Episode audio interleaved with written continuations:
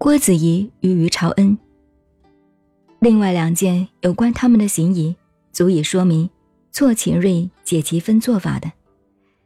一是关于他与监军太监于朝恩的恩怨，在当时的政治形态上是相当严重的。于朝恩曾经派人暗地挖了郭子仪父亲的坟墓。唐代宗大历四年的春天，郭子仪奉命入朝，到了郭子仪回朝，都恐怕要掀起一场大风暴。太宗也为了这件事情，特别吊唁慰问，郭子仪却哭着说：“我在外面带兵打仗，士兵们破坏了别人的坟墓，也无法完全照顾得到。现在我父亲的坟墓被挖了，这也是报应，不必怪人。”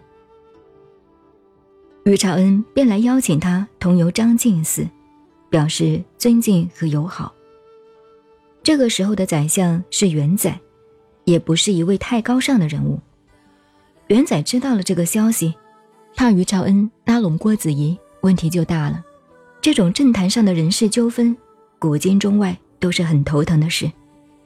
因此，元载派人秘密通知郭子仪，说于朝恩的邀请是对他有大不利的企图，要想谋杀他。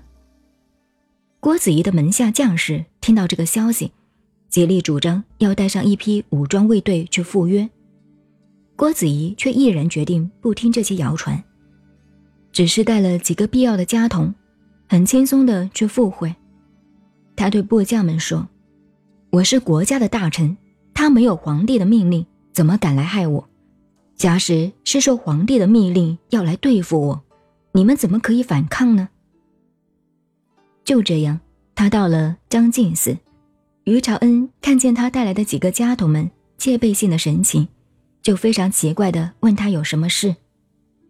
于是郭子仪老老实实告诉他，外面有这样的谣传，所以我只带了八个老家人来。如果真有其事，免得你动手时还要煞费苦心布置一番。他这样的坦然说明，感动的于朝恩掉下了眼泪。非公长者能无疑乎？如果不是郭令公你这样宽厚待人的大好人，这种谣言实在叫人不能不起疑心的。